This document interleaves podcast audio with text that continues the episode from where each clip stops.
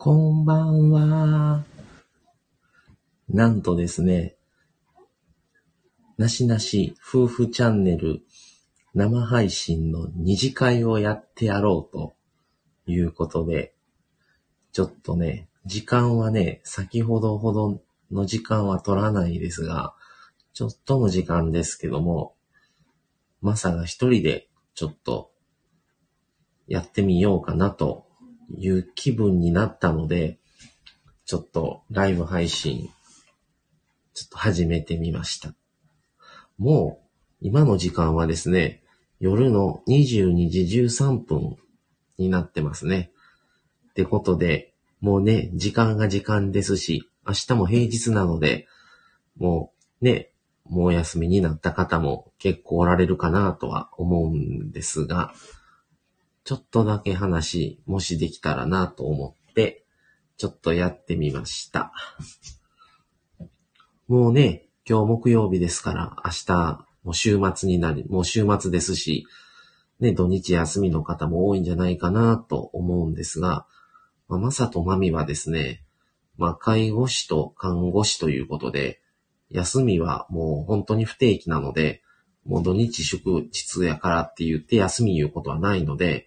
まあ関係なく、もうシフト制で休んでるって感じですね。まあまあ、それでもね、休みの日数としては、あの、取れたりはしてるので、まあ、また明日も、明日は二人とも、今日は二人とも休みだったんですけど、明日は二人とも仕事なので、もうまた明日一日乗り越えれたなと思ってます。もう年末ということで皆さん健康診断の時期なんですけども、健康診断はもうお済みになられたでしょうか？マサはですね、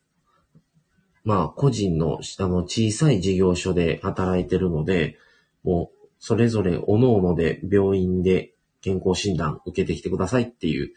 形で言われてたんです。で、まあ大きな大型の施設とか病院とかはもう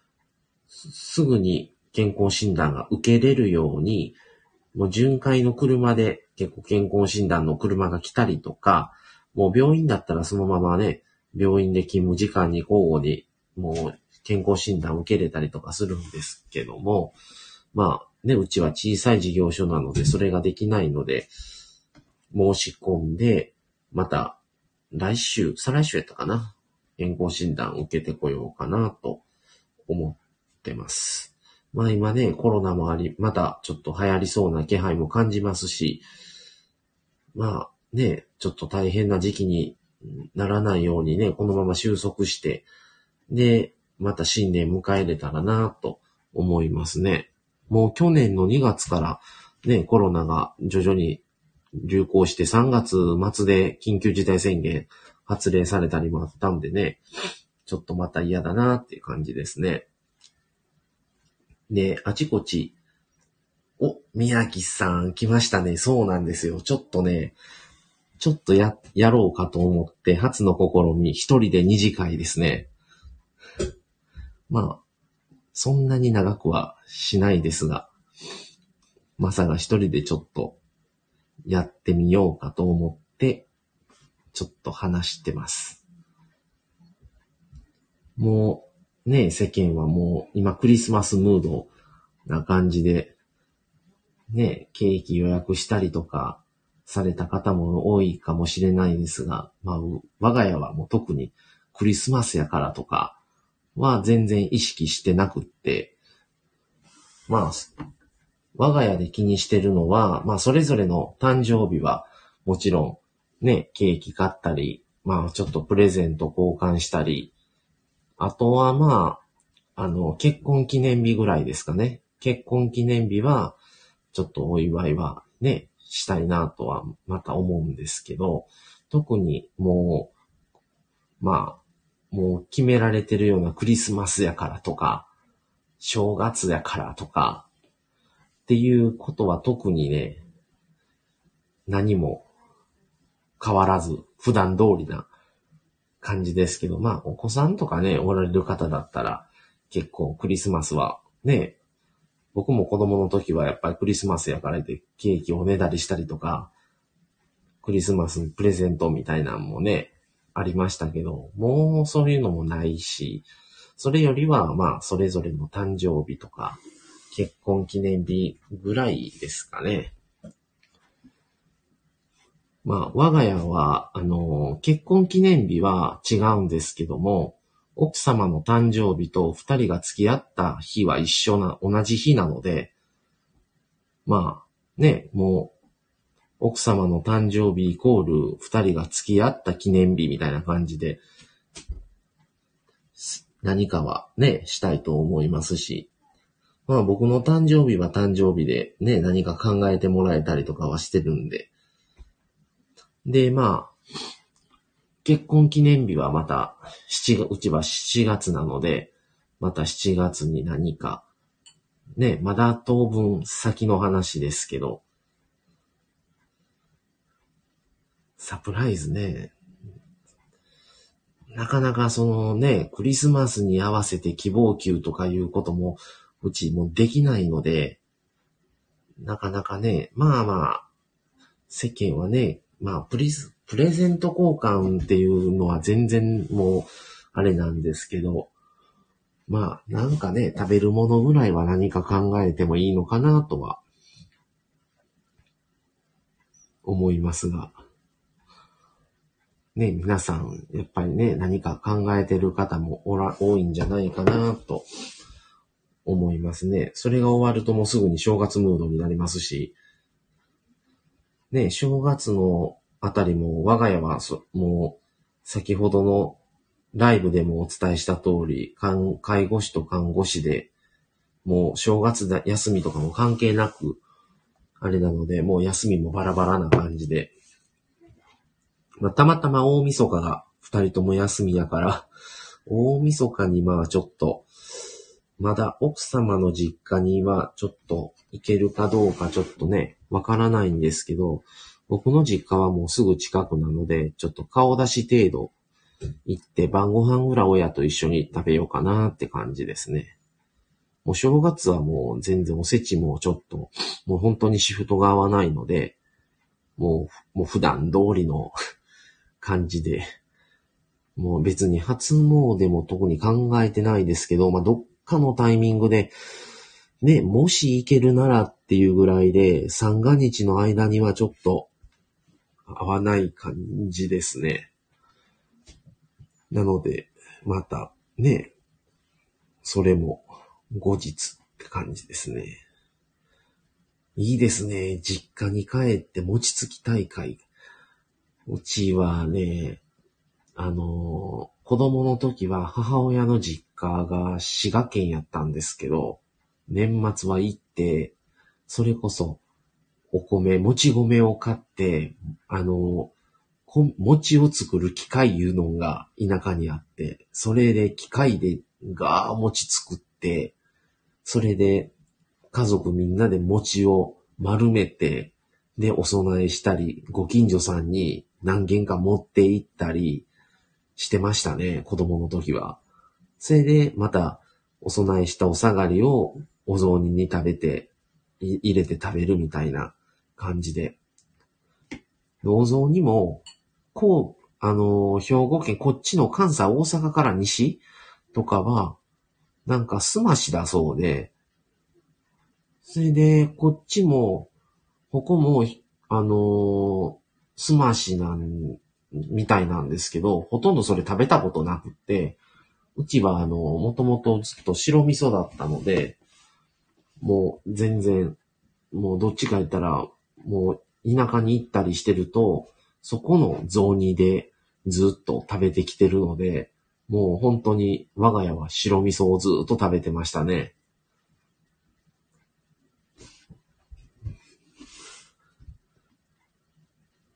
うす。えー、うす、きね。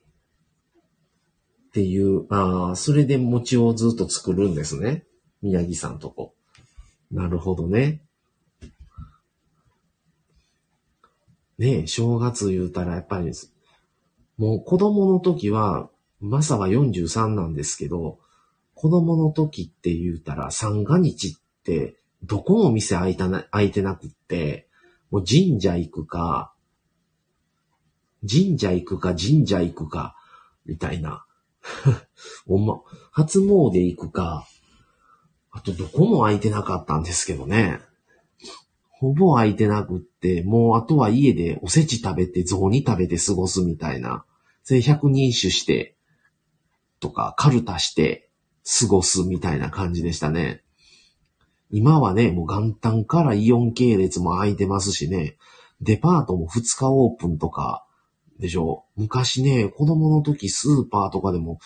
5日とか6日オープンとかそんなんやったんですよね。だからもう三が日4日5日ぐらいってどこも空いてなくって、街中閑散としてて、神社に行ったらもう満員で人が、っていうような子供の時はそうだったんですけども、今普通に本当に空いてるので、もう全然年末感も年始感もないって感じですね。なんかね、そういう意味ではなんか正月の三が日っていうとね、親戚が集まってとかいうことももう今そんなないし、なんかね、もう年々年末っていう、師走っていう感じもどんどんしなくなって、正月っていう感じもだいぶ薄れてきて、あ、なるほどね、宮城さん。父親が駅伝中継見るので駅伝中継大嫌いな。ね、箱根駅伝ね、やってますね。袋と往路とね、なんかやってますね。あのね、田舎行くとね、うちおじいちゃんがずっとつけてましたね。それ箱根駅伝。で、箱根駅伝に一応見るんですよ、一緒に。でも、だんだん飽きてくるから神社行くみたいな。だからつい、1日はもう家にいましたけど、もうだいたい、もう、2日はこっちの神社行って、とか、次の3、日目は違うとこ行ったりとか、もう初詣しか行くとこがなかったので、で、デパートも開いてない、スーパーも開いてない、コンビニだけですよ、開いてる言うたら。で、コンビニも今みたいに数なかったですから、セブンイレブンとかなかったですね、多分子供の時って。もう20年ぐらい前、もっと20何年前。っていうともう全然ないから、とりあえずまあ、もう、外の空気を吸いに神社行くぐらいしかなかったですね。だからそう思うと今はね、すごい潤ってるし、便利ですけど、感覚としては薄くなっちゃってるから、なんか、それはそれでちょっと、ね、正月感が薄れてどういいのか悪いのかどうなんだろうなと思ったりもしますね。まあ、そんな感じでね、で、またもう仕事もね、親はまあ正月休みだったので、ずっと4、5、5日ぐらいまでは全然田舎にいてって感じでしたけど、まあ年末はね、もう大晦日まで親は働いてたので、元旦から休みって感じでしたけど、まあでも正月はゆっくりって感じでしたけど、もう今、ね、僕たち夫婦はもう関係ないので、もうあんまり正月感っていうのはすごい薄くなりましたね。で、まあ、福袋っていうのもね、もう今、そんなもう、福袋で1万円出すんだったら好きな服で、一着買う方がよっぽど価値があるみたいな感じになっちゃってるし、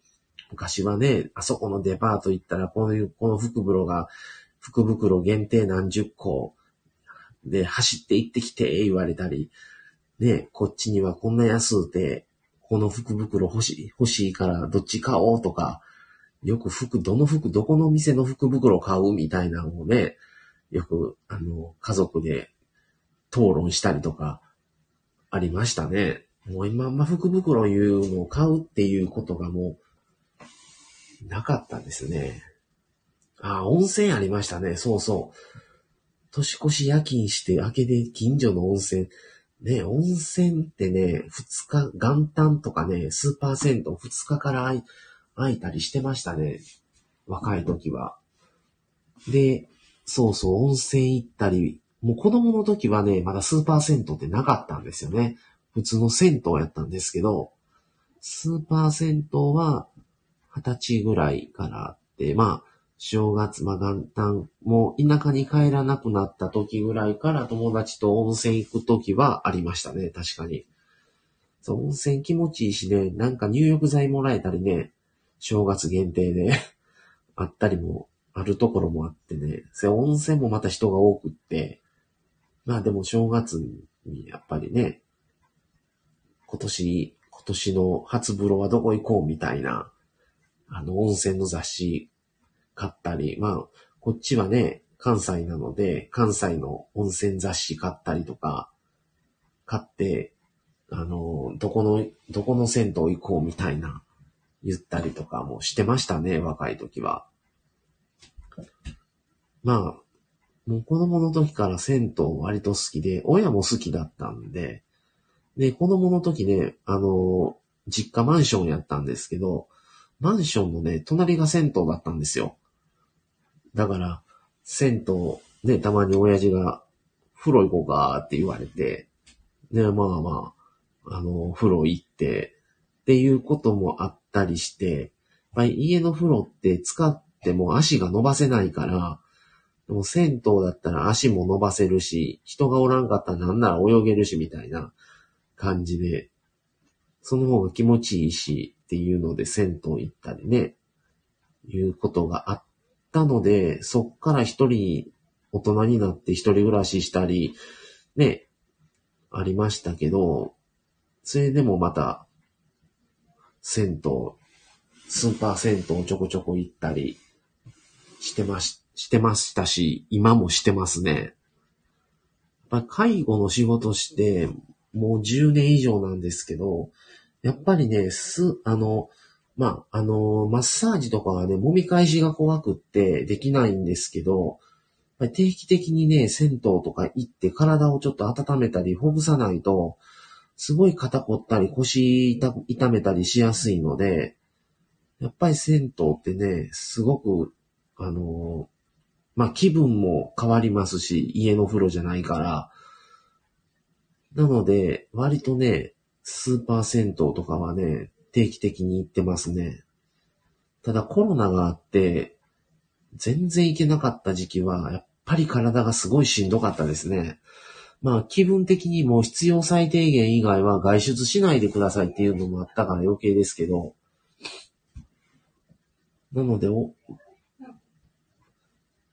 ああ、そうなんですよ、宮城さん。鈴、まあこれね、すごいコアな話なんですけど、スズランの湯ね、めっちゃ好きやったんですよ、僕。ちょこちょこ行ってましたからね、スズラン。それがね、コロナが終わってね、この、コロナが原因なのか、もうなんか任期満了というか、その契約期間が終わったのでっていうことで閉店しちゃったんですよね。でもね、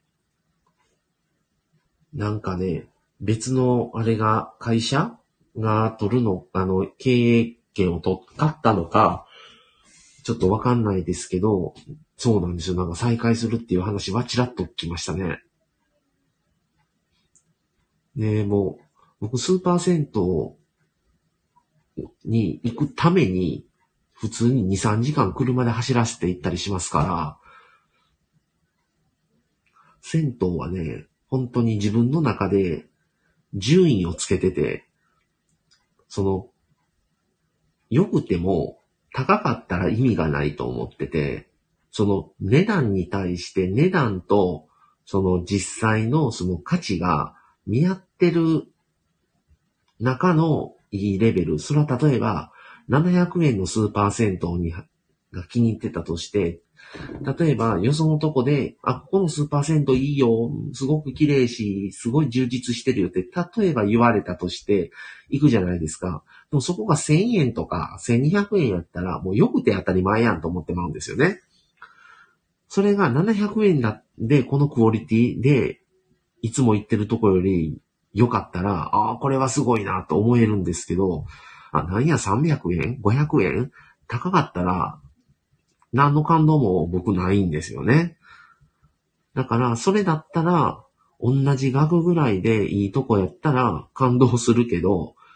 その1000 1000円とか払うと、いや、もうその1000円のクオリティやから、それはいいに決まってるし、っていうぐらいで気持ちは冷めちゃうんですよね。でもね、今住んでるところも、まあ、方向は違うんですけど、車でだいたい10分、15分走ればね、方向違いでね、1軒ずつあるんで、少なくとも2軒あるんですよ、スーパー銭湯。まあ、10分、15分ぐらいで走れば。それを、どの方向に進むか次第で、あるので、まあそこの2軒は、割とちょっとちょこちょこ行ってますね。そこをもうしばらく足を伸ばせばスズランの湯があって、そこも行きますし、やっぱりね、スズランはね、自然の中にね、急に後ろ山やったんですけど、その中に温泉がいくつもあって、それで間接照明な感じですごくいいんですよね。で、で僕もいくつもスーパー銭湯行ってるんですけど、最近男女入れ替え制をすごくしてるとこが増えてきてて、やっぱり、あの、男男女で、でも2タイプの、あの、内容の風呂を作ってるとこが多いんですよね。それで、客を飽きさせないようにしてるんでしょうね、あれ。だから今週はどっちの風呂。で、また一週後に来たら反対側の銭銭湯というか反対側だったりするんで、なかなか飽きひんしいいなと思ってますね。だからしてないとこをたまに見つけると、え、ここも男女入れ替えにしたらええのになと思ったりしますね。で、まあちょっと地元ネタでな、まあ地元、まあ行ける範囲で割と好きなのはね、あのね、兵庫県の三田にある当時集落っていうススーパー銭湯があって、あそこもちょこちょこ行きますね、好きで。まあ車で2時間を、2時間はかからないかな、1時間半とかかかるんですけど、なかなかちょっとアジアチックな感じのとこですごくいいですね。とか、丹波の方とか、あの、京都の福知山にもあるんですけど、そこの銭湯もすごく好きで、その2時間、2時間半とか、かけてでもいいとこっていうとこやったら行きますし、その運転は苦痛じゃないんですよね。で自分の中で今おすすめなの、おすすめというか、まあ大好きというかいいところは、これ YouTuber さんも行ってるとこなんですけど、和歌山に、和歌山、あの、戸塚村があって、あの、なしなし夫婦チャンネルの中で定期的に行きたい場所はありますかっていう、あの、配信を何回前だったかなしてるんですけど、それで、あの、まあ、マサがお伝えしてるんですけど、定期的に行きたいところが、琵琶湖と奈良県の戸塚村。っていうのが、村があるんですけど、その中に上湯温泉っていうのがあって、上湯温泉で上、上、上下の上って書いて、お湯の湯で上湯温泉って言うんですけど、そこの温泉が、まあもう横が川なんですよね。もう川で、その後はもう森とか山なんですけど、その中にいきなり露天風呂があるんですよ。で、まあ女性は、その左側の階段を何段か登った、何段か上、上の段にあって、女性はちゃんと、あの、部屋みたいになってるんですけど、男性はもろ露天、露天っていう感じで、そうお湯がドバドバで、すごいお湯もトロトロで、でもそのお湯、あの、溜まってお湯がそのまま川に流れてるんですよ。で、すごいなと思って、そこはすごくね、気持ちいいし、まあちょっと洗い場があまりないので、まあ洗えるんですけど、その、湯船のお湯で体洗うって感じにはなっちゃってるんですけどね。でもすごくね、もう大自然の中で風呂入るって感じで、すごく気持ちいい温泉で大好きで、定期的に行きたくなりますね、あそこは。ちょっとね、と、ほんと遠いので、なかなか行けないんですけど、あと、和歌山県の方に、あの、大露天風呂って言って、あの、ホームセンターの港南っていうところがあるんですけど、そこが経営してるか、業務提携してるか何かだと思うんですけど、渡良瀬温泉っていう温泉があって、そこも露天風呂が4つ5つぐらいあるんですね。つな、つながりで。そこもすごく気持ちよくて、そこの渡良瀬温泉も行きたくなって、早朝に入りたくなって、夜中から車出して行ったりすることもありましたね。まあ、それもなかなか今、行けなかったりはするんですけどね、遠すぎるので。で、日本人は結構お風呂好きな方が多くて、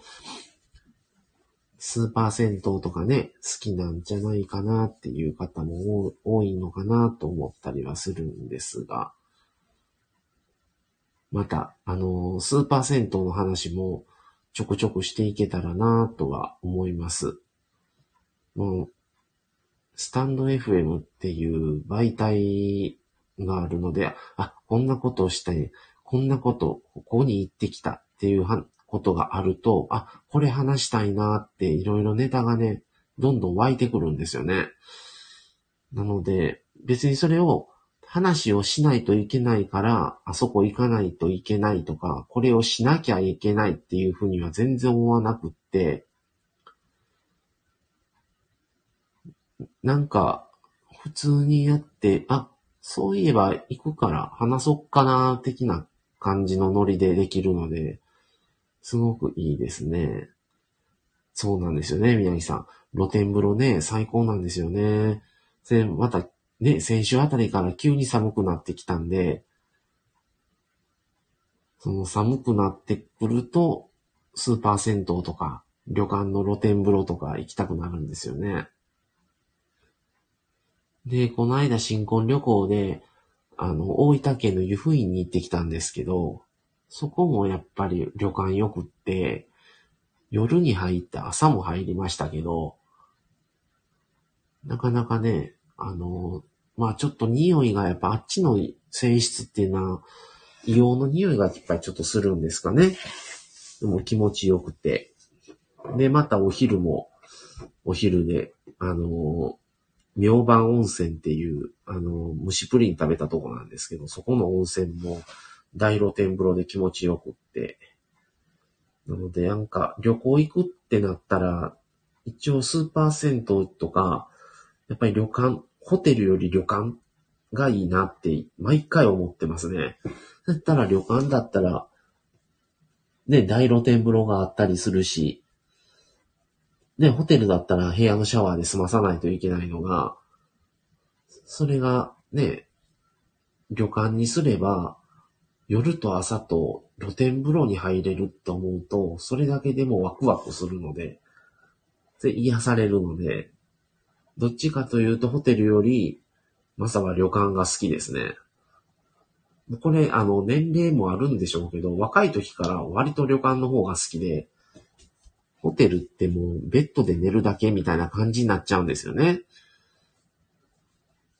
もうそれがまあ旅館だったらお風呂も疲れて、で、大体旅館で泊まるとご飯食べて夜入って寝て起きてもう朝一の6時ぐらいからまた風呂入りに行ったりしてるんで、お風呂入りたくなるんですよね。露天風呂に。で、贅沢やなって思ったりするんで、また、あのー、ね、定期的に癒しの場所を求めて、あの、温泉行ったりとか、ちょくちょくしてます。時間を見つけて。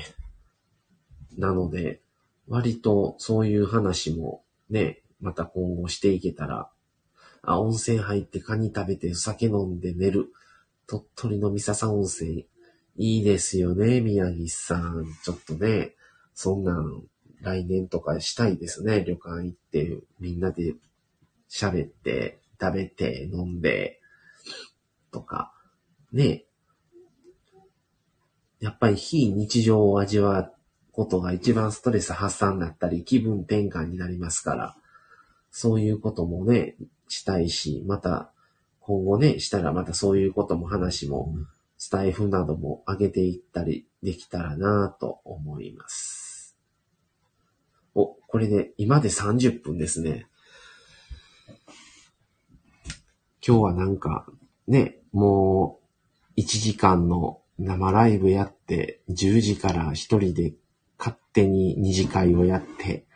ちょっと二次会は二次会でこれちょっと、こういうライブの仕方もありですね。ちょっと面白いかもしれないですね。まあ、またちょっと、いろんなことを挑戦、このスタイフでできることをやっていけ、いきたいな来年って思いますね。まあ、では今日はもう僕たちも明日仕事なので、もうそろそろ寝る準備をしないといけないのかなって感じです。はい。では、お聞き、お聞きしていただいた方、あ本当にありがとうございました。夫婦で、あの、生配信1時間、一人で生配信30分、ね、本当に、あの、全部聞いていただいた方もおられるかもしれませんが、本当にありがとうございました。また定期の更新も週2回と不定期1回させていただきますんで、今後ともよろしくお願いします。はい。では、いい時間ですので皆さんおやすみなさい。ではまた失礼します。さようなら。